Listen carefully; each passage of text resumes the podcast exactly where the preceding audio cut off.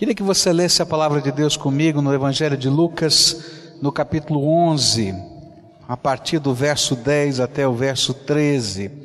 Nós temos meditado e aprendido um pouquinho com o Senhor Jesus a respeito da oração. Começamos lá no Evangelho de Mateus, no capítulo 6, onde o Senhor Jesus começa a ensinar os seus discípulos a respeito da oração. Ainda no capítulo 6 de Mateus, olhamos para a oração modelo, a oração do Pai Nosso que Jesus ensinou. Depois fomos para o Evangelho de Lucas, no capítulo 11, que é um texto paralelo e que nos mostra o que Mateus não colocou, o final daquele ensino. E Jesus terminou aquele ensino com estas palavras.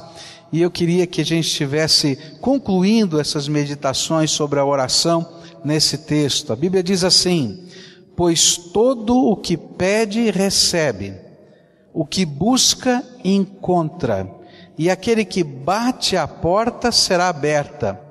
Qual pai entre vocês, se o filho lhe pedir um peixe, em lugar disso lhe dará uma cobra?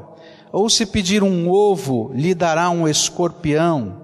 Se vocês, apesar de serem maus, sabem dar boas coisas aos seus filhos, quanto mais o Pai que está nos céus dará o Espírito Santo a quem o pedir.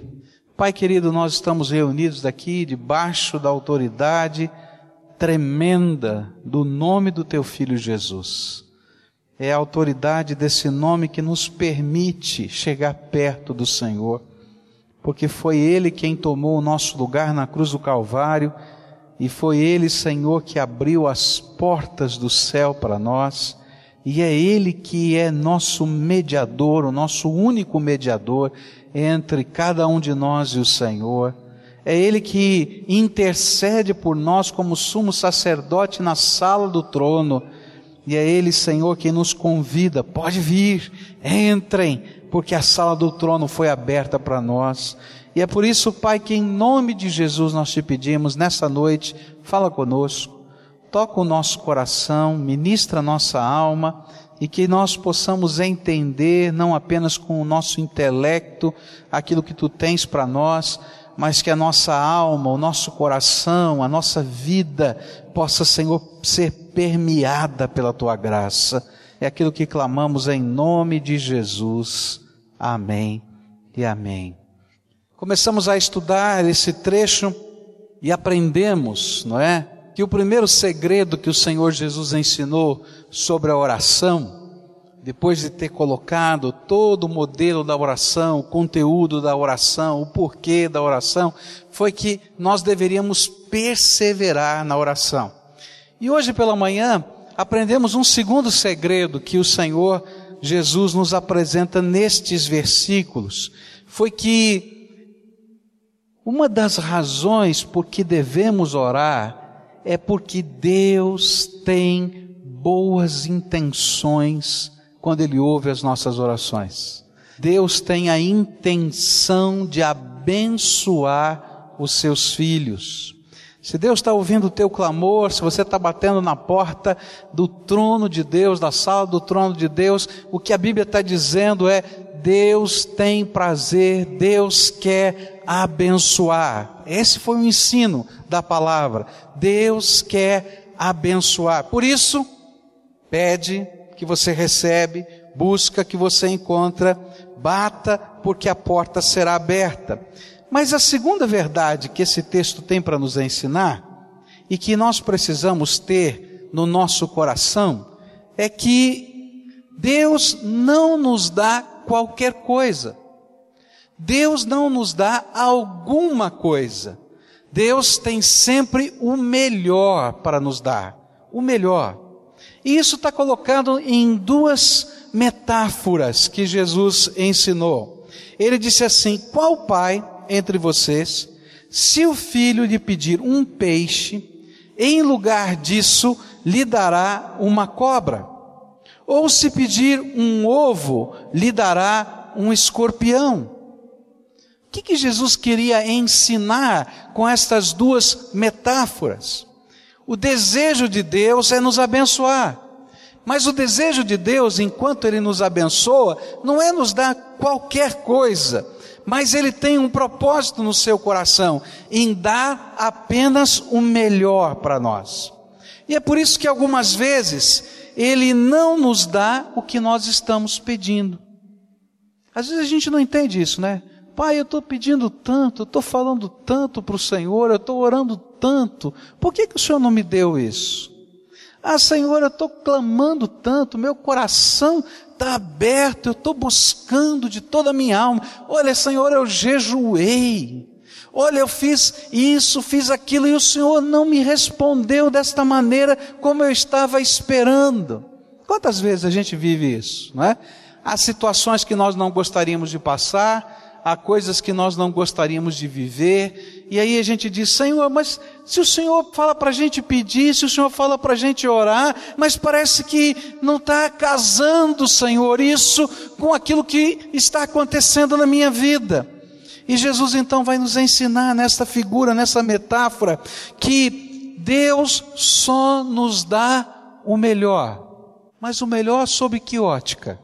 O melhor segundo a ótica do Deus que sabe todas as coisas. Essa metáfora representa o seguinte: você imagina uma criancinha pequena, tá?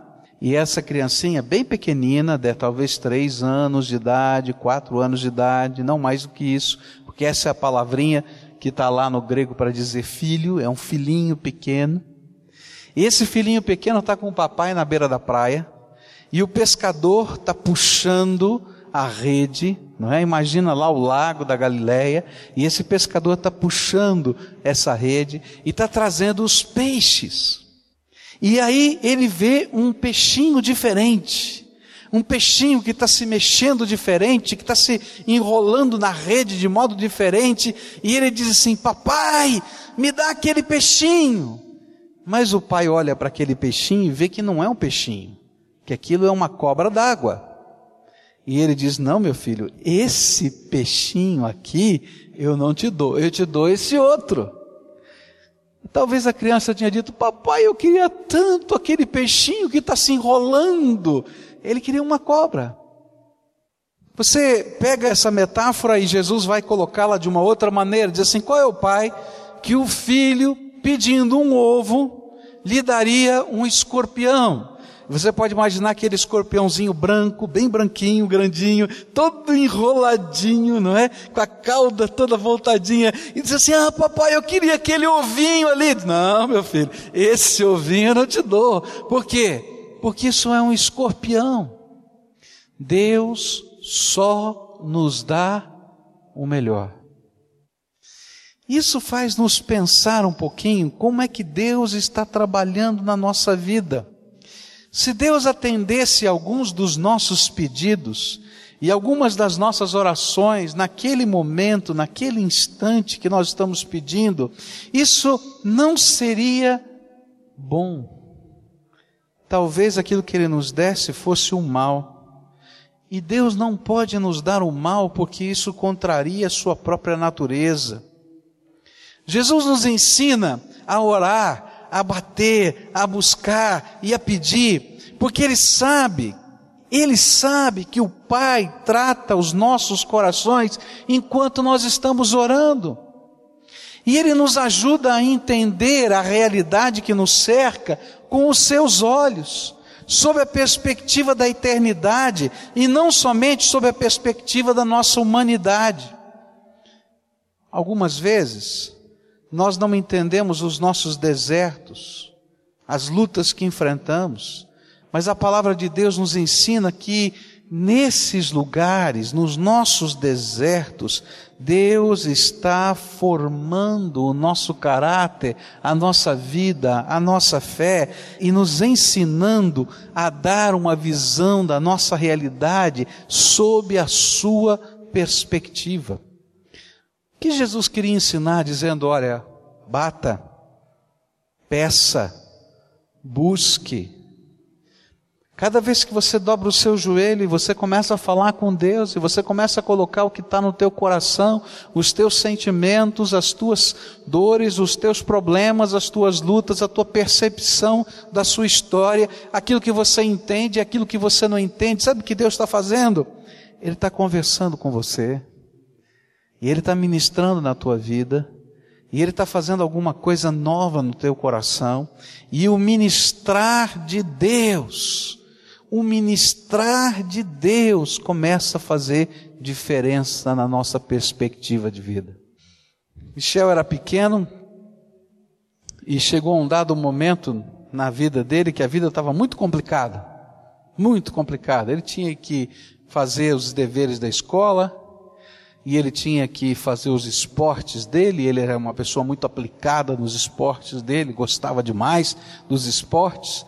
E fazer essa conjugação do tempo entre os esportes que ele tanto queria e as aulas que ele tinha para assistir e os trabalhos da escola que ele tinha para fazer pareciam complicados demais naquele momento ele disse: Mas agora eu tenho que fazer um trabalho, e o trabalho é para amanhã, e não dá certo. Olha, minha vida está complicada demais, as coisas estão enroladas demais, não está dando certo. Eu não sei se eu vou querer fazer esporte, eu não sei se eu vou continuar querendo estudar, não vai dar para me fazer isso aqui, eu não vou entregar esse trabalho. E aquilo era o maior problema da vida dele. É verdade. Porque naquele momento da vida dele, aquele era o maior problema dele. Como tantas vezes nós nos encontramos nos nossos maiores problemas. E eu me lembro que eu sentei do lado do meu filho e comecei a falar sobre vida. Falei, filho, a vida é assim, vai piorar. Tá vendo? Quando você crescer, vai piorar mais ainda. E você vai ter prazo, você vai ter que trabalhar, você vai ter um chefe, você vai ter isso, vai ter aquilo. Agora há uma diferença entre aqueles que conseguem viver e conseguem enfrentar a vida e conseguem ser bem-sucedidos e aqueles que não conseguem é que a gente não desiste. A gente pode perder, a gente pode falhar, a gente pode errar, mas a gente não desiste. Eu vou ficar aqui do teu lado, nem que seja até as quatro da manhã, mas nós vamos fazer juntos esse trabalho, porque nós não desistimos. É interessante como aquele dia fez uma diferença na vida do Michel. Como aquele momento de repente eu ficar com ele até duas horas da manhã, fazendo o trabalho, ele fez o trabalho, eu fiquei do lado dele, assistindo, conversando, incentivando, dando ideias, mas ficamos juntos lá e ele fez o trabalho. E ele estava muito cansado, ele estava com sono, mas ele conseguiu vencer aquela etapa da vida. Se naquele dia, naquele momento, eu como pai tivesse dito, filhinho, que coisa terrível, tua vida está tão complicada. Que coisa complicada é ter que estudar, ter que fazer esportes. Olha que coisa difícil. Ah, vamos parar com tudo, vamos desistir. Vou escrever um bilhetinho para sua professora dizendo que você está muito ocupado. Quando ele enfrentasse os problemas da vida dele, maior, já adulto, ele não saberia viver e não saberia enfrentá-los. Meus queridos, Deus faz isso conosco todo dia. A gente chega lá em oração e diz: Ah, Deus, a minha vida é tão ruim, está tão difícil. E Deus diz: É verdade, filho, você está vivendo uma luta e um problema, mas não desista. Eu tenho um propósito até nessa luta. Ah, Deus, a vida é tão ruim, se eu podia me matar logo, e eu já subia para o céu. Ele vai dizer: Não, filho, não é assim. Eu tenho um plano para a tua vida. E eu vou concretizar esse plano na tua vida. Esse plano é uma bênção. Mas Deus está tão difícil. É, filho. Mas eu vou te dar forças, eu vou te dar ânimo. E você vai atravessar o teu deserto. E você vai experimentar o que é a vitória. Meus irmãos, não existe vitória sem luta. Não existe vitória sem problemas. Não existe algo transformador de Deus na nossa vida sem que a nossa vida seja trabalhada aqui dentro e que nós cresçamos em cada circunstância nova. E se Deus atendesse algumas das nossas orações, meus queridos, ele seria um pai que estaria estragando os seus filhos e não lhes permitindo experimentar a vida e enfrentá-la. A gente vê tantos jovens hoje, queridos, que não sabem viver. Alguns de nós pais passamos por grandes batalhas na vida. E às vezes a gente tem a intenção de poupar os nossos filhos de todas as coisas. E de repente os nossos filhos estão crescendo e não sabem viver, não sabem enfrentar os problemas, não sabem enfrentar uma dificuldade, não sabem enfrentar uma crise, não sabem enfrentar uma bronca, uma desaprovação, tem às vezes uma grande inteligência e uma grande capacidade de raciocínio, mas do ponto de vista emocional são os mais fracassados da história. Não conseguem. Porque às vezes nós, como pais, não aprendemos com Deus que quando estamos lidando com os problemas dos nossos filhos, nem sempre aquilo que eles imaginam ser a melhor solução da vida o é de fato. Mas por isso o Senhor Jesus nos ensina a orar. Ele diz assim: Filho, bate na porta da graça de Deus, pede, busca. Por quê? Porque enquanto nós estamos fazendo isso, o Senhor mesmo vai nos ajudando a enxergar a realidade que nos cerca com os seus olhos, sob a perspectiva da eternidade e não somente sob a perspectiva da humanidade. O Senhor mesmo anda conosco no meio dos nossos desertos. E se às vezes nós não entendemos algumas pedras, é naquela hora que Deus começa a trabalhar o nosso coração para entendermos que Ele está e continua estando no controle de todas as coisas. Às vezes nós não compreendemos o não de Deus. Às vezes nós não compreendemos Deus dizer para nós, filho, espera, não é o tempo. Mas enquanto nós estamos orando e falando com o Pai, Deus vai nos dando novas perspectivas. Alguns de nós temos andado como que esgotados, queimados, desapontados, até decepcionados com a vida, com as pessoas. E o pior, alguns até consigo mesmo. E se nós estivéssemos na presença do Senhor, podíamos estar sendo trabalhados para ganharmos dele uma nova perspectiva. Deus, enquanto nós oramos, muda as lentes da nossa percepção da vida e nós começamos a enxergar as lutas, as circunstâncias com outros olhos, até que a vitória de Deus venha. Deus não apenas nos dá o melhor, Ele nos ajuda a perceber a verdadeira realidade que não foi ofuscada ou distorcida pelas nossas interpretações da vida. Meus irmãos, como é tremendo isso, não é? Nós enxergamos o que queremos enxergar. Não é verdade? Nós interpretamos a vida com a lente que está sob os nossos olhos. Nós começamos a interpretar as intenções das pessoas, nós começamos a interpretar o problema, a nossa luta, a nossa dificuldade, a nossa dor, nós começamos a interpretar a igreja, nós começamos a interpretar Deus, nós começamos a interpretar tudo que nos cerca, está à nossa volta, com a lente daquilo que nós estamos sentindo e vivendo. E é lá na oração que Deus muda as nossas lentes. Ele diz: Filho, não é assim, você está vendo tudo errado. Tem uma perspectiva nova que você precisa adquirir.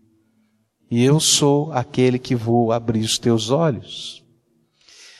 É interessante aquilo que a Bíblia fala em segundo livro de Reis, capítulo 6. Eu acho esse trecho tremendo duas pessoas diferentes enxergando a mesma realidade e duas pessoas diferentes tendo reações diferentes diante da mesma realidade. Diz assim a palavra do Senhor: O servo do homem de Deus levantou-se bem cedo pela manhã e quando saía viu que uma tropa com cavalos e carros de guerra havia cercado a cidade e ele então exclamou: Ah, meu Senhor, o que faremos? Você pode imaginar isso? Logo de manhãzinha cedo, vai lá o servo de Eliseu e vai pegar água para fazer lá a primeira refeição do dia. E ele começa a ver os inimigos, os soldados cercando aquele lugar. E eram tropas armadas e gente poderosa e forte. E ele volta correndo para casa e diz: Ah, profeta, asa, olha só, você não sabe a desgraça. Nós precisamos sair correndo daqui e fugir. Nós estamos perdidos. Não tem esperança para nós. Mas olha só o que o homem de Deus vai falar. O profeta respondeu: Não tenha medo.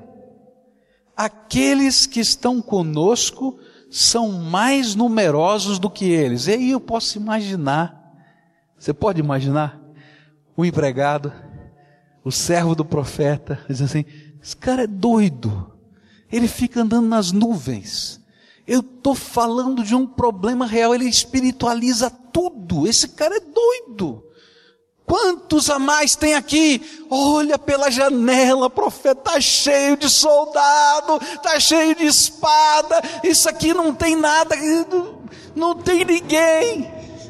E aí é interessante o que vai acontecer. Verso 17 diz assim: E Eliseu orou: Senhor, abre os olhos dele para que veja. E então o Senhor abriu os olhos do rapaz, que olhou e viu as colinas cheias de cavalos e carros de fogo ao redor de Eliseu. Aleluia! Ah, gente, os olhos daquele moço só foram abertos pela oração.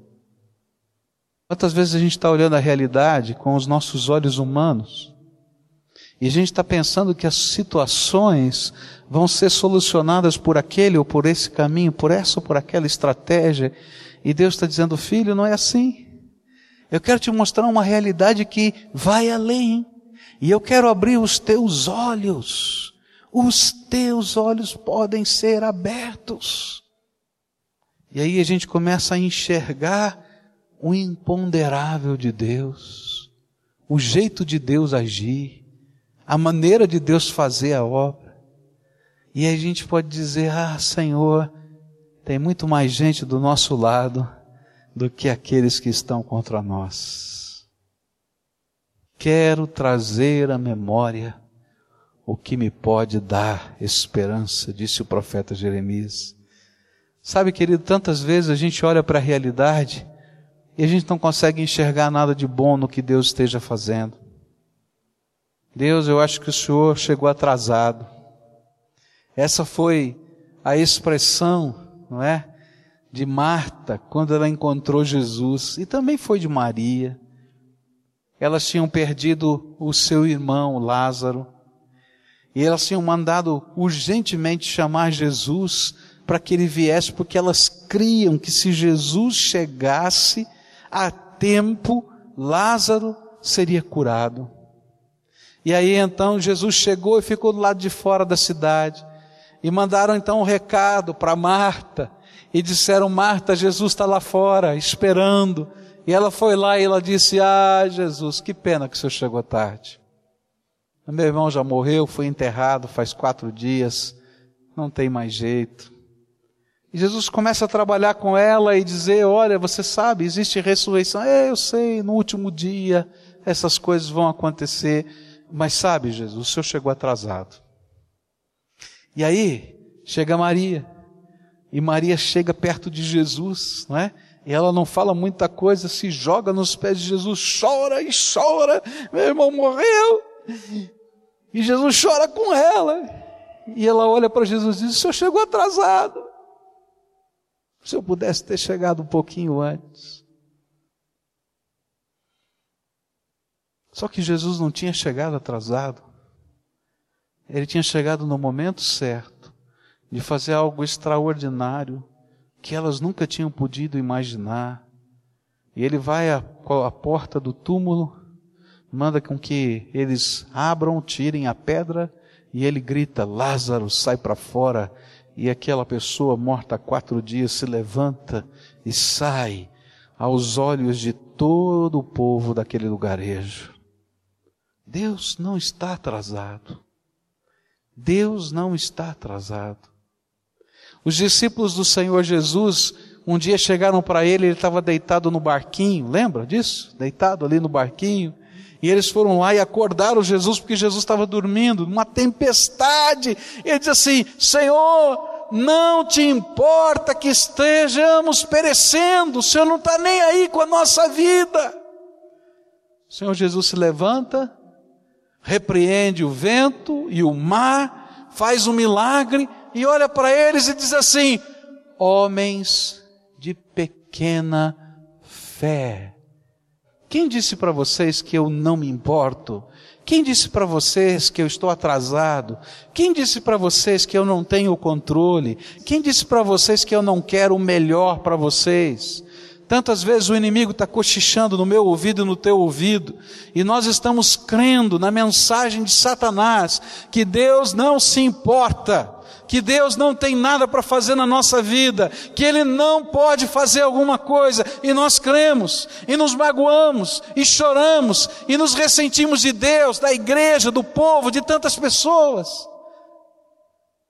Nós estamos perdendo a maior de todas as bênçãos é compreender a realidade sob a perspectiva daquele Deus que nos ama e que é eterno.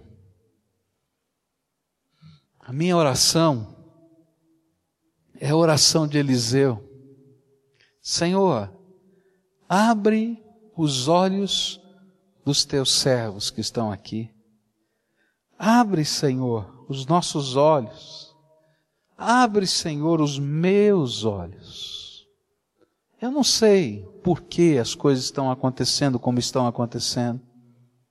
Eu não sei quais são os propósitos e não estou aqui para te dar essas explicações porque elas são tão maiores do que eu. Mas uma coisa eu sei: bate, busca, pede, vai à presença do Pai, porque aquele que sabe vai ministrar na tua vida. E enquanto nós estamos buscando a face dele, os nossos olhos são abertos para enxergar a realidade sob a sua ótica e começamos a entender que ele tem o melhor para as nossas vidas. E nós descansamos no poder, na sabedoria e na graça daquele que tem o melhor para as nossas vidas. Ah, Deus, mas o teu melhor está tão complicado, não é? O teu melhor está tão difícil. O teu melhor parece tão longe da minha realidade.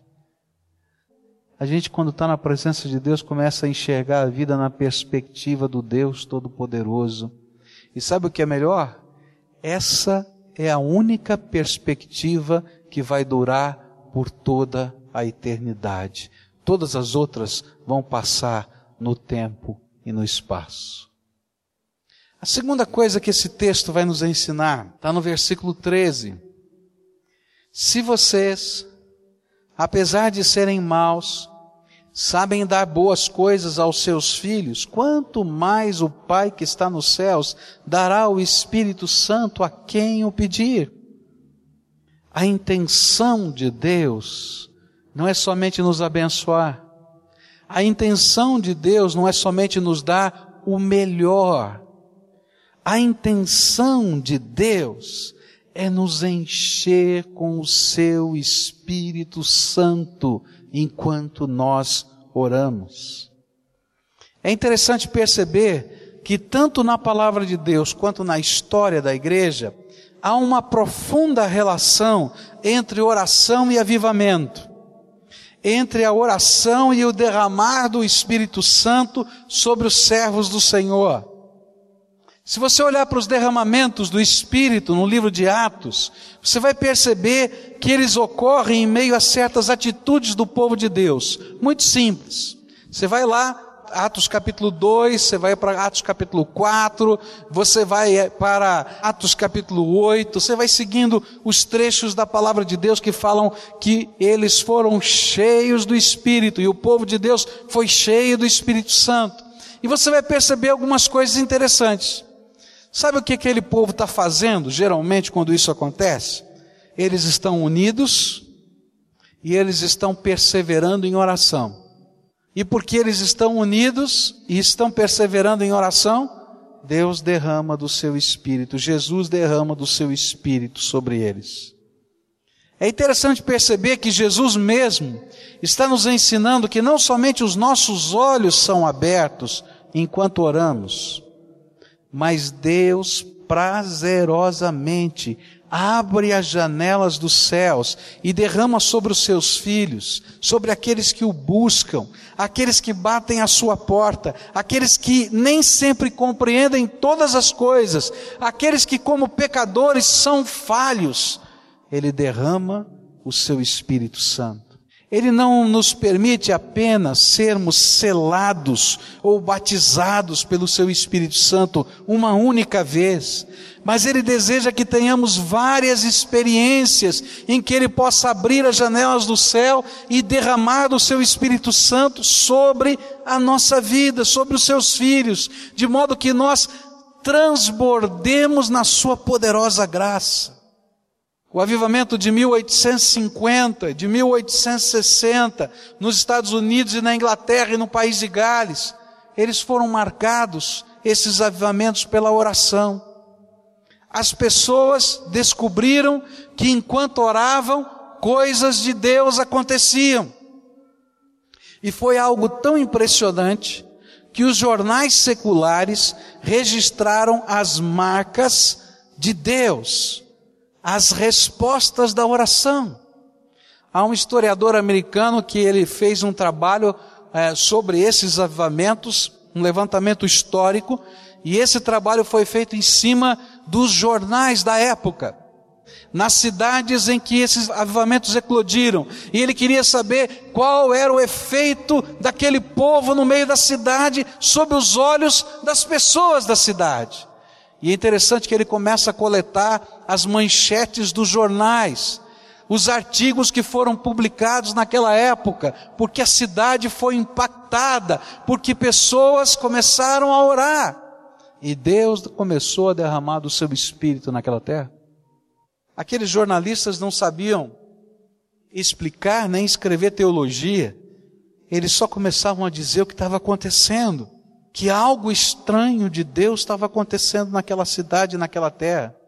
Toda a sociedade de algumas cidades americanas e de algumas cidades na Inglaterra foi tremendamente abalada pelo poder da oração. Alguns desses jornalistas começaram a escrever que as cadeias foram fechadas, porque não havia mais bandidos para serem presos. Você pode imaginar isso? Está nos jornais. É tão engraçado, porque foi nessa época que começaram a surgir os quartetos. Tá? Por quê? Os soldados da polícia não tinham o que fazer, então eles começaram a cantar. E eles cantavam nas esquinas. E sabe o que eles cantavam? Hinos de louvor a Deus. Está nos jornais daquele tempo. Você pode imaginar isso? Quando a gente ora, Deus derrama do seu espírito. Sabe o que aconteceu na região do país de Gales? Os bares fecharam. Não tinha bar. Porque o povo começou a orar. E aquilo que era o maior problema daquela região, que era o alcoolismo, começou a mudar. E as pessoas, ao invés de desejarem ser embriagadas pelo álcool, buscavam nas reuniões de oração serem cheias do Espírito Santo. E não é isso que está na palavra de Deus? Não vos embriagueis com o vinho onde há dissolução. Mas o que? Enchei-vos do Espírito Santo. E os bares fecharam. Não teve lei. Simplesmente não tinha quem consumisse. Meus queridos, a nossa nação precisa de um movimento de oração. Eu falei hoje de manhã a vocês e isso está no meu coração ardendo. Tem visto os jornais, eu também tenho visto as violências da nossa terra.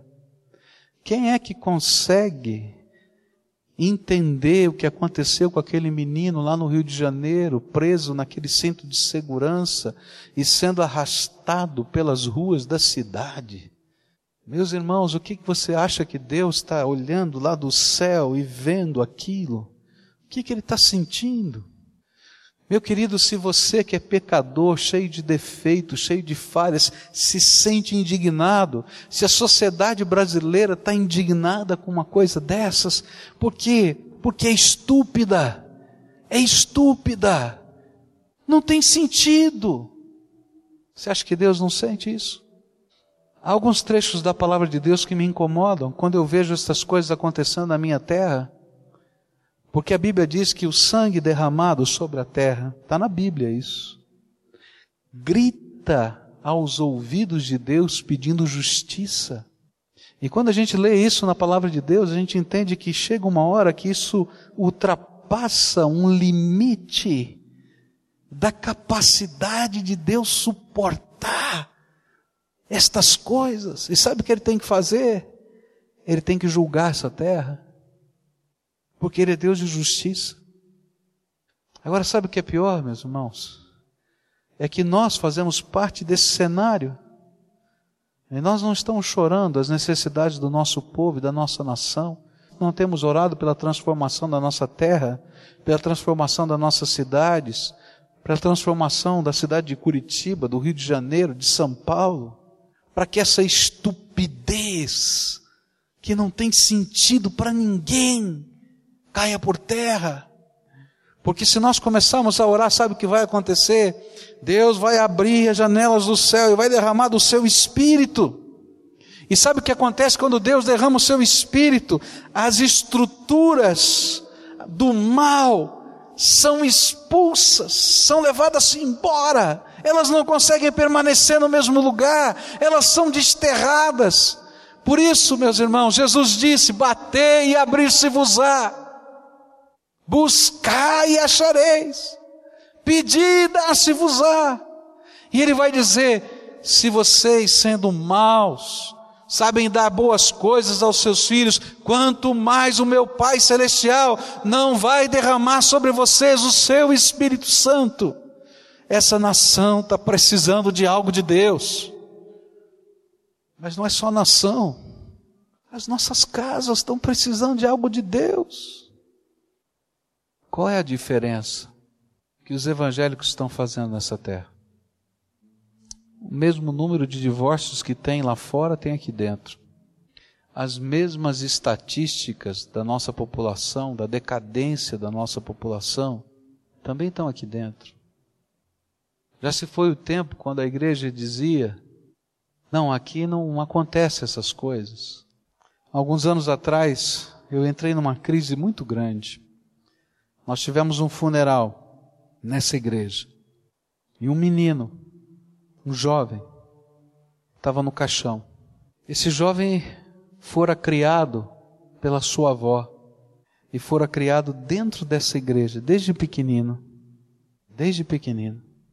E na sua adolescência, ele se envolveu com drogas, se envolveu com tráfico. E já na sua juventude, ele foi preso como traficante. E quando chegou na cadeia, por causa das rixas entre gangues e acertos, numa noite, ele foi pego pelo grupo contrário do dele dentro da cadeia e ele morreu a pauladas dentro da cela. E aí chegou o caixão aqui dentro da nossa igreja e a família. E sabe, eu entrei em crise. E eu comecei a orar a Deus e disse: Deus, o que é que eu estou fazendo aqui? Que diferença a minha vida e o meu ministério tem feito na vida dessa gente? Tenha misericórdia de mim, Senhor. Tenha misericórdia. Porque eu não estou fazendo diferença nenhuma. Mas não precisa entrar alguém num caixão dentro dessa igreja para a gente ver que tem alguma coisa errada. Você entra na casa das pessoas e de repente a fé ela tem alguns componentes tão estranhos. Uma dicotomia. De um lado, uma espiritualidade tão grande, mas que não se concretiza em atitudes de vida e compromisso com o Senhor. Ah, Jesus, derrama do teu Espírito Santo. Derrama do teu Espírito Santo. Eu me lembro de um jovem se desencaminhou pela vida E é interessante que se envolveu com tanta coisa errada, tanta coisa errada, e tanta gente tentando fazer alguma coisa, mas, queridos, quando eu tento fazer alguma coisa, quando você tenta fazer alguma coisa, quando a sociedade tenta fazer alguma coisa, o máximo que a gente consegue fazer é restringir a ação do mal. A gente põe a tropa federal na rua e diz: daqui vocês não entram. Ou a gente pega o endemoniado gadareno, coloca umas correntes nele e diz: do cemitério você não sai. A gente diz: ó, oh, estou marcando um espaço para você, mas não vem para cá. Mas quando o Espírito Santo de Deus se derrama sobre a vida das pessoas, sabe o que acontece? Começa a haver transformação. E eu não preciso mais colocar cadeias e nem demarcar espaços, porque Deus faz algo extraordinário que muda a nossa natureza interior. E eu me lembro daquele moço tão enrolado em tantas coisas, até que um dia, aquela fé que ele tinha ouvido falar dos seus pais, deixou de ser apenas a fé e a tradição dos seus pais e ele começou a experimentar a graça de Deus e o poder de Deus na sua vida. E coisas extraordinárias da sua graça, da graça de Deus começaram a acontecer. E aquele homem que todo mundo dizia, para esse menino não tem mais jeito. Ele foi transformado porque o Espírito de Deus estava dentro dele. Queridos, o que Jesus está ensinando é isso. Nós precisamos de um movimento de oração para valer que olhe para a nossa terra, para a nossa nação, para a nossa casa, para a nossa família, que não apenas esteja dizendo Deus faz isso ou Deus faz aquilo, mas que esteja sendo transformado na visão para enxergar com os olhos de Deus esse mundo e para dizer: Senhor, o que nós precisamos é que o Senhor abra as janelas do céu e derrame do teu Espírito Santo. E quando Deus começa a fazer isso, coisas tremendas de libertação, cura e transformação começam a acontecer. A Bíblia diz em segundo livro de Crônicas, capítulo 7, verso 14: Se o meu povo, que se chama pelo meu nome, se humilhar e orar e buscar a minha face e se afastar dos seus maus caminhos, dos céus o ouvirei, perdoarei o seu pecado e curarei a sua terra. Oh, meus irmãos, as nossas casas precisam disso. Maridos e mulheres precisam disso. Eu fico admirado quantos maridos e esposas não sabem orar junto com o seu esposo, com sua esposa. Alguns dizem, eu oro sozinho, mas meu filho, você é metade. Quando você casou, você hoje é só metade, não é um inteiro. Tem que aprender a orar junto. Você tem que ter o teu tempo de comunhão sozinho com Deus, mas tem que aprender a dobrar o teu joelho e orar e compartilhar. Porque enquanto a gente está orando, Deus está mudando a nossa percepção de vida dos dois lados. E Deus está derramando do seu Espírito Santo. Começa a orar. Junto, dobrar o joelho separar um tempo sagrado, um tempo sagrado, e dizer: Deus, a nossa casa precisa ser cheia do Espírito Santo. Eu vou dizer uma coisa para você. Nos primeiros dias, esse horário vai ser o mais complicado de você experimentar e viver. Mas você vai persistir. E Deus vai começar a abrir as janelas do céu, vai começar a derramar coisas tremendas da graça dele sobre a tua casa. É promessa dele é promessa dele. Se a gente soubesse orar juntos, o nosso coração seria transformado, a nossa visão seria transformada, as nossas atitudes seriam transformadas. Meus queridos, nós precisamos orar, orar pelos nossos filhos. Você já parou para pensar? Você que já é mais velho de igreja, você que já está na igreja há bastante tempo, Começa a lembrar das pessoas que faziam parte do seu grupo de juniores, de adolescentes e de jovens na igreja. E começa a contar quantos deles se afastaram e estão longe do Evangelho. Não estão mais no povo de Deus. Nessa semana, uma das pessoas compartilhou conosco, uma pessoa que nasceu no México, no interior do México. Ele voltou para sua cidade depois de vários anos, um líder, um pregador, e ele voltou para sua igrejinha depois de muitos anos. E ele então foi procurar os seus amigos, lá daquele tempo. E ele tinha uma lista da juventude daquele tempo, 114 nomes. E ele começou a procurar onde estão, o que, que eles estão fazendo. E sabe o que ele descobriu? Só cinco permaneciam na igreja. Todos os outros, 109, estavam afastados do Evangelho. Meus irmãos, tem alguma coisa errada. Eu não sei se essa estatística seria confiável para todos os lugares, mas é um sinalizador de que alguma coisa está acontecendo. Quantos que você conhece, que andaram com você, que oraram junto com você, que pregaram o Evangelho junto com você, não estão mais? Meus irmãos, nós temos que orar pelos nossos filhos. Nós temos que orar pelos nossos filhos. Porque uma das grandes armadilhas de Satanás é arrancar os nossos filhos do caminho do Senhor. E isso não pode ser uma coisa que a gente assista sem fazer nada. Eu acho que Deus está dizendo aqui: eu estou procurando alguém que se coloque na brecha, no meio do muro. Mas não só dos seus filhos, lembra de alguém. Começa a interceder por essa vida, Senhor, restaura. Senhor, salva. Senhor, traz de volta.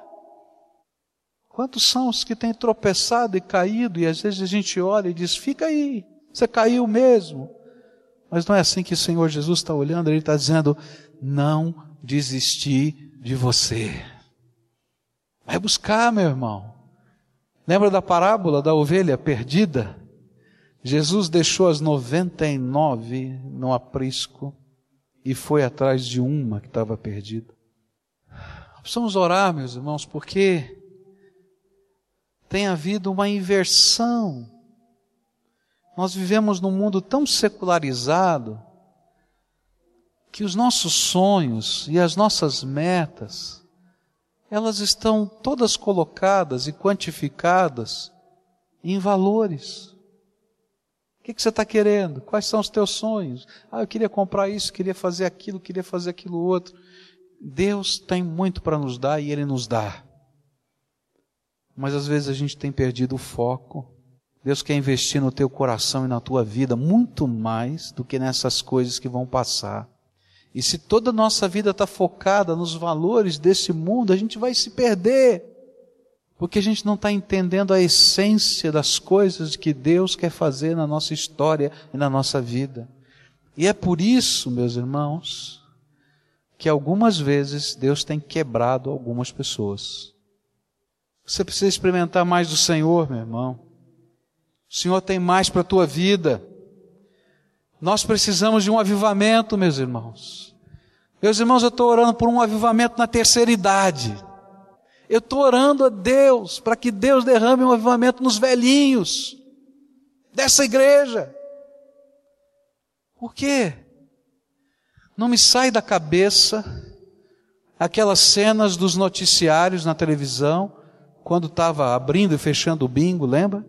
E que os velhinhos chegavam na porta do bingo e diziam: Olha, fecharam a única coisa que nos trazia um pouco de alegria.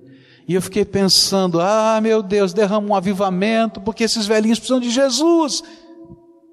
E são aqueles da terceira idade que precisam ministrar na vida deles. E eu me lembrei da palavra de Deus, olha que coisa tremenda. Quando esse avivamento vem, quando esse derramado do Espírito Santo vem, ele vem sobre todos. Olha só o que diz o livro de Joel, capítulo 2. E depois disso, derramarei do meu espírito sobre todos os povos. Os seus filhos e as suas filhas profetizarão. Os velhos terão sonhos. E os jovens terão visões até sobre os servos e as servas derramarei do meu espírito naqueles dias.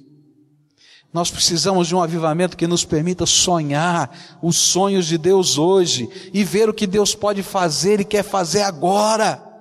Nós precisamos de um avivamento de oração. Nós precisamos de um povo não apenas religioso, mas cheio do Espírito. Nós podemos ser religiosos, tementes a Deus, convictos da ressurreição do Senhor, mas somente quando somos cheios do Espírito Santo que abalamos a nossa cidade. E esta foi a experiência dos discípulos do Senhor Jesus na igreja. Por isso, Ele nos chama a estarmos unidos em oração, e Ele não somente nos abençoará, Ele também abrirá os nossos olhos e derramará sobre nós o Seu Espírito Santo. Eu tenho um desafio para você. Eu creio que Deus vai fazer coisas que a gente não pode nem imaginar. Eu não sei se você crê nisso, mas eu creio de todo o meu coração. Eu creio que Deus quer usar gente simples, gente que se mistura todo dia no meio do povo dessa cidade, para ser um sal nessa terra e uma luz nesse mundo. E por isso, eu tenho trazido para o meu coração alguns desafios. E eu queria desafiar você perguntar para Deus quais são as pessoas que Ele quer abençoar e que fazem parte do teu círculo de amizade, de influência, de conhecimento. E você vai começar a orar por essa gente. Senhor, abençoa. Senhor, abençoa. Coloca os teus filhos, coloca o teu marido, coloca a tua esposa, mas não para aí. Coloca a gente dessa cidade. Coloca gente que você conhece, que tem face, que tem rosto, que tem nome. Que às vezes a gente só quer orar por aqueles que não têm face para nós. Não, gente que tem nome, que eu sei quem é. Se envolva e comece a orar por essas pessoas. Coloca lá na tua agenda esses nomes e ora por elas. Senhor, eu quero pedir a tua bênção. Eu quero pedir a tua bênção.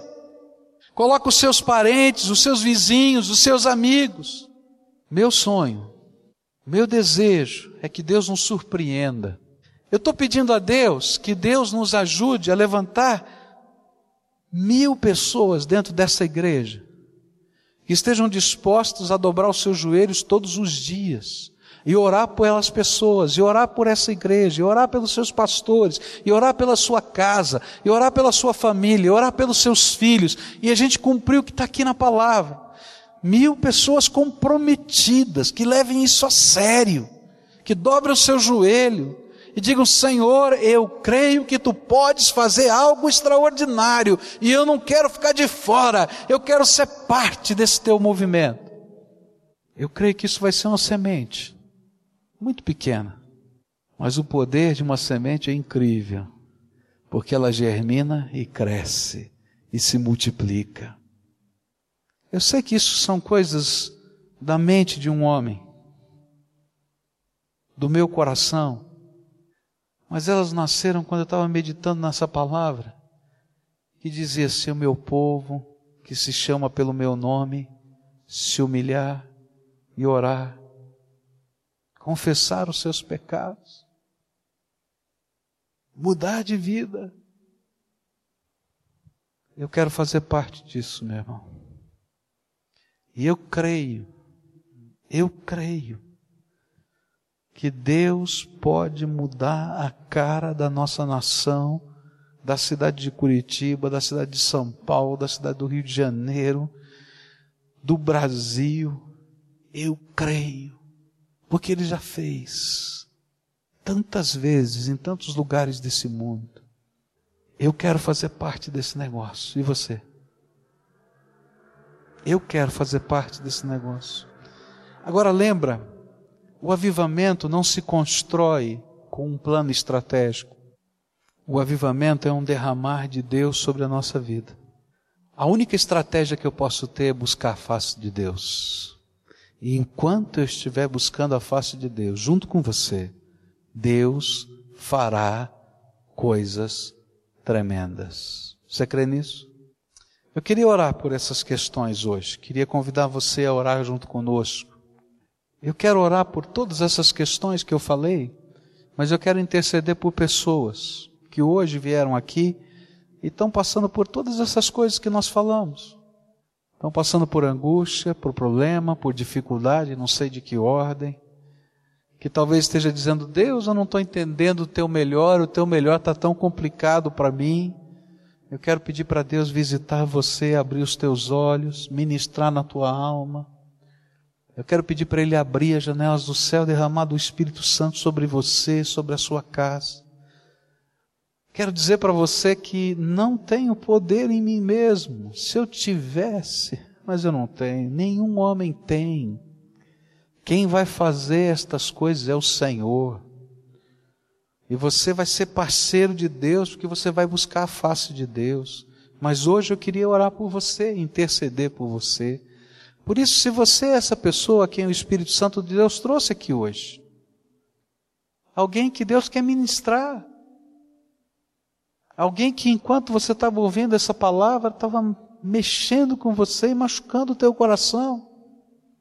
Alguém que enquanto você ouvia essas coisas, o Espírito de Deus mostrava para você, você viu pessoas, pessoas que Deus quer abençoar. Foi um mover de Deus aí na tua vida. Eu não vi, mas você viu. Esta pessoa que você viu, só você viu. Quero orar por você. Quero orar pela tua casa, quero orar pela tua saúde, porque eu creio num Deus que ouve e responde as orações. E quero que você viva alguma coisa da graça de Deus, para que cheio de alegria, uma alegria que vem do Espírito, você possa ir para a tua casa e orar pelos seus. O que essa palavra tem nos ensinado é uma coisa muito simples. Muito simples. Batei e abri-se-vos-á. Buscai e achareis. Pedi e dar-se-vos-á. Todo que bate, se abre. Que busca, encontra. Quem pede, recebe. E eu vou estar, Senhor, na tua face, buscando do teu jeito, da tua maneira. Ministra na minha vida, abre os meus olhos, me faz enxergar. Me faz, Senhor, enxergar o que o Senhor está para fazer se você é um daqueles que tem cabelos brancos, quem sabe da terceira idade, ou entrando nela, agora é a hora em que Deus quer te dar novos sonhos. Eu acho tremendo isso na palavra de Deus.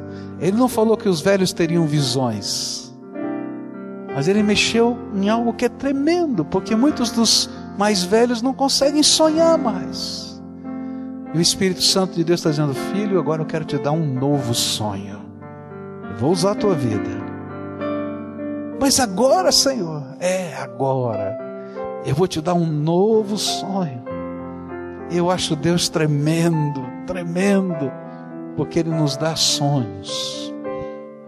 Eu quero orar por você, sabendo que Deus vai ministrar na nossa vida. Coloca diante de Deus os motivos que te trouxeram aqui. Tua casa, teus filhos, tua decepção, a tua dor, teu medo. Eu não sei o que trouxe você aqui, mas fala para Deus o que está aí. Conta para Ele aquilo que vai no fundo da tua alma. Talvez você esteja decepcionado com Deus. Ah, Deus, eu esperei tanto uma coisa, essa ou aquela, e o Senhor não fez eu não consigo entender. Então agora, Senhor, abre os olhos desse teu filho, ministra sobre ele agora, mas fala isso para Deus, coloca para ele. Você está com medo de alguma coisa? Fala para Deus, Senhor, eu estou com medo. Às vezes a gente olha para as mãos da gente e a gente vê que elas são de carne e osso, e a gente não consegue, e a gente não pode. E Deus está falando para você: eu sei que você não pode. Eu sei que você não pode. Senhor Jesus, aqui tem um povo que é teu, filhos do Senhor, amados do Senhor, preciosos do Senhor, santificados pelo Senhor. E eles estão aqui, Senhor, porque eles anseiam que as suas orações sejam ouvidas. Eles anseiam que as janelas do céu sejam abertas. Eles anseiam que algo da tua graça seja derramado sobre eles. Ó oh, Pai, nós aprendemos hoje que o Senhor é bom, que o Senhor tem boas intenções para conosco e que o Senhor tem prazer em abençoar. Aprendemos também, Pai, que o Senhor, enquanto nós oramos, Ele, o Senhor nos dá a tua perspectiva e nós começamos a entender o mundo com outros olhos. E eu quero te pedir agora, em nome de Jesus, Senhor, coloca as lentes da tua graça nos óculos de cada um de nós aqui, de tal maneira que a gente possa olhar a vida olhar os problemas, olhar as lutas, olhar as perseguições, olhar a injustiça, olhar, Senhor, tantas coisas que nos machucam com os olhos ou com as lentes da tua graça. Ah, Jesus, eu não consigo fazer isso sozinho. Ah, Senhor, ninguém consegue fazer isso sozinho. Por isso eu quero te pedir, vem, ó Espírito Santo de Deus e se derrama sobre teus filhos. A tua palavra disse, Senhor, que o Senhor, como um bom pai, não apenas daria as melhores coisas, mas o Senhor derramaria sobre nós o teu Espírito Santo. E confiados na palavra do teu filho Jesus, é que o teu povo está aqui e eu quero te pedir, Senhor, abre as janelas do céu e derrama do teu espírito. Derrama do teu espírito, Pai. Derrama do teu espírito sobre essas vidas. Derrama, Senhor, do teu espírito sobre essas casas. Derrama do teu espírito sobre os seus negócios, Senhor.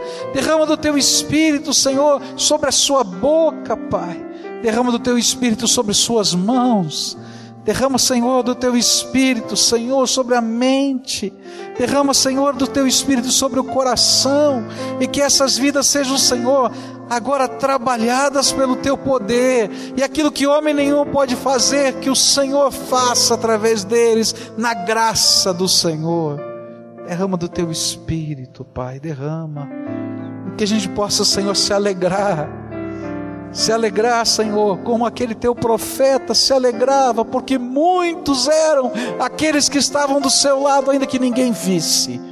Mas ele já tinha percebido que os anjos do Senhor e as carruagens de fogo já estavam ali ah, Jesus, eu quero te pedir, abra os olhos, Senhor, para que esses teus filhos se entendam que eles são as meninas dos teus olhos, que há uma muralha de fogo do Senhor em volta deles, que a bênção do Senhor e a tua mão nunca se encolheu, que eles são filhos amados do Deus vivo e todo-poderoso. Ah, Jesus, alguns deles precisam de uma grande transformação uma transformação para que aquilo que creem se transforme em vida prática. E eles não conseguem, Pai. Se for apenas uma expressão de religiosidade, não vão. Mas lembra-te, Senhor Jesus, que tu prometeste que nos daria vida abundante. E eu quero te pedir, Senhor, dá vida abundante a esses teus filhos, uma vida que transborda de dentro da alma para o resto da vida, de dentro da alma, Senhor, para a concreteza das nossas ações, de dentro da alma para a nossa família, de dentro da alma, Senhor, para os nossos negócios. Põe a tua mão, Senhor, põe a tua mão e abençoa, e abençoa.